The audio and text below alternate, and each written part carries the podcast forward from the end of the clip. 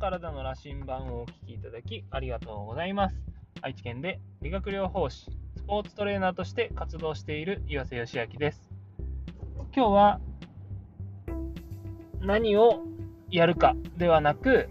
何を意識するかが大事というお話をしたいと思います。以前のポッドキャストでも似たような話はしたことがあるんですけども、最近ですね、改めて、えー、私は何かをやるときに、その方法ですね、すごい特別なメニューをやることよりも、同じメニューでも何を意識してやるかで、え、パフォーマンスとかは変わるっていうのが、本当に、え身をもって、え実感している出来事なので、えまたそれの話をですね、今日できたらいいなと思っております。例えば、サッカーだとか、ま、野球だとか、スポーツを練習するときに、えー、例えばサッカーのシュートがもっと上手になりたい。野球でピッチングの球速をもっと上げたいとか、えー、バッティングが、えー、もっと上手くなりたいとか、いろいろあると思うんですね。そのために普段トレーニングしていて、えー、でそのトレーニングの方法が、例えばなんかこう、量をこなすことで満足してしまうものってあると思うんですね。1日シュート100本打ったら、え、シュートが上手くなるんじゃないかと思って、100本打つことを目標にですね、こうなんか練習してしまったりすると、その100本打つ時間がですね、え、どういう意識で打っているか。ただただ思いっきり力、力強くシュートを打っていたら、えー、なかなか精度は上がらないと思いますし、えー、でもそれをどこに当てて、どういうコースに飛ぶのかとか、どんな回転をかけて、どんな軌道で飛ぶのかとか、一つ一つ意識しながらですね、軸足の置く位置だとか、タイミングだとか、っていうものを意識しながら100本打つ。あもしくは、そこを意識したら、100本打たなくてももっともっと上手くなると思うんですね。っていうように、え、何を意識してその練習に取り組むか。ただのキャッチボールだとか、パス交換だとかにしても、例えば取ってから投げるまでを早くするように意識したら、え例えば内野手とか外野手ですね、守備の選手だったら、えキャッチしてすぐ投げるスピードが短ければ、野球であればアウトを取れる確率が上がりますし、サッカーでも止めてから蹴るまでのスピードが速ければ、相手のプレッシャーが速く来ても、ボールを取られずにですね、さばくことができると。でもそれをただ、えー、体を温める目的で、えー、投げていたり、蹴っていたりしたら、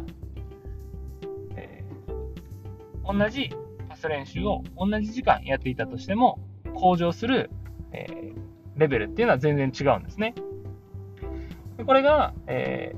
例えば筋トレだとか、私たちが指導するような身体操作でも同じようなことが起こっていて、スクワットだとか、えー、例えばランジですね、をシュートとかピッチングがアップするために、え、導入しているチームは多いと思うんですけど、ただ、回数をですね、えー、じゃあ10回とか50回とかっていうふうにこう設定されて、その回数をこなすよりは、1回1回をですね、えどれだけ丁寧に、え例えばついた足の、え前ももに力が入りすぎないようにするとか、え何ですかね、つく位置を常に一定にするとか、っていうのをこう意識しながらやると。でもその一定にする意味だとか、前ももに入らないようにする意味ですね、っていうのはちゃんと理解して、えやっていくことで、よりこうパフォーマンスに結びついたりすると思うんですね。だから私たち指導者っていうのは、えー、何をやるか、メニューですね。もちろんメニューは考えるんですけど、そのメニューよりも何を意識させるように声をかけるかってめちゃくちゃ大事だと思って、えー、多分、すごい一流の指導者の方と、えー、全然そういう、えー、知識がなくて、練習方法をですね、えー、勉強している指導者、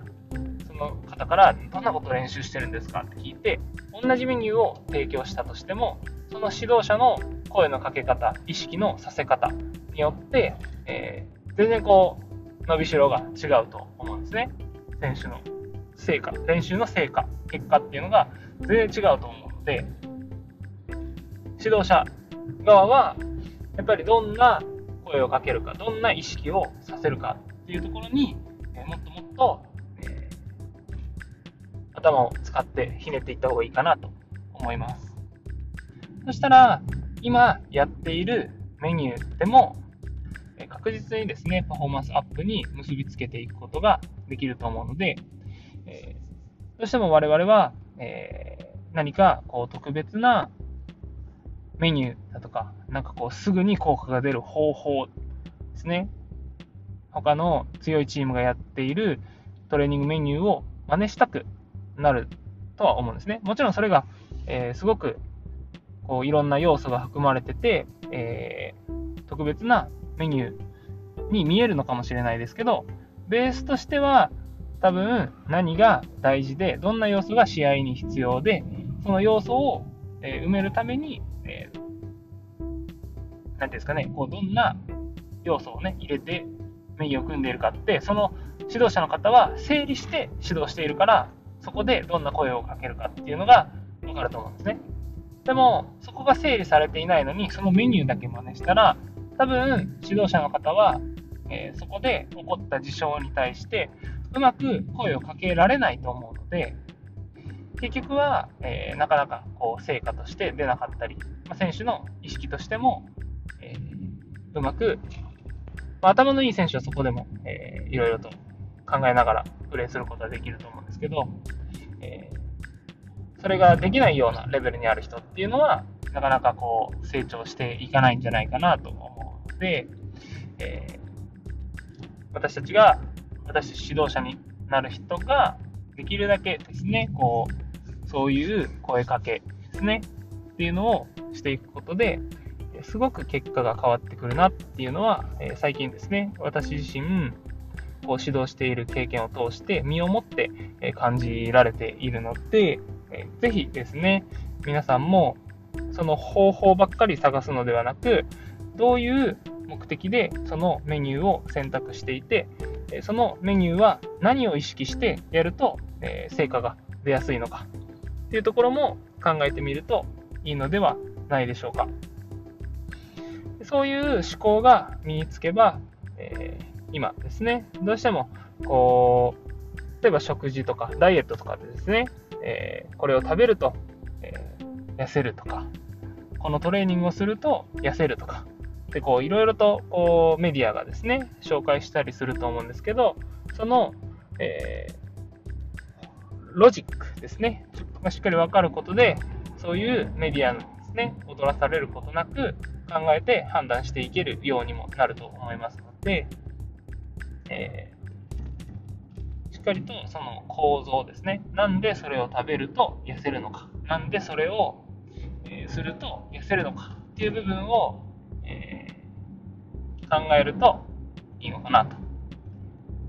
ちょっとダイエットの話に行って話取れちゃいましたけど、えー、まあ、指導者の方はですね、しっかりとそういう部分、えー、方法ですね。方法じゃなくて、えー、何を意識させるかっていうところをもっともっと深掘りして、え、どんな声をかけるかっていうところを意識してもらえればいいかなと思います。これはスポーツだけじゃなくて、え理学療法士のリハビリでも同じだと思うので、同じ、え例えばお尻上げとかをするにしても、歩きなのか、立ち上がりなのか、ですね、えいろいろとこう、要素があると思いますので、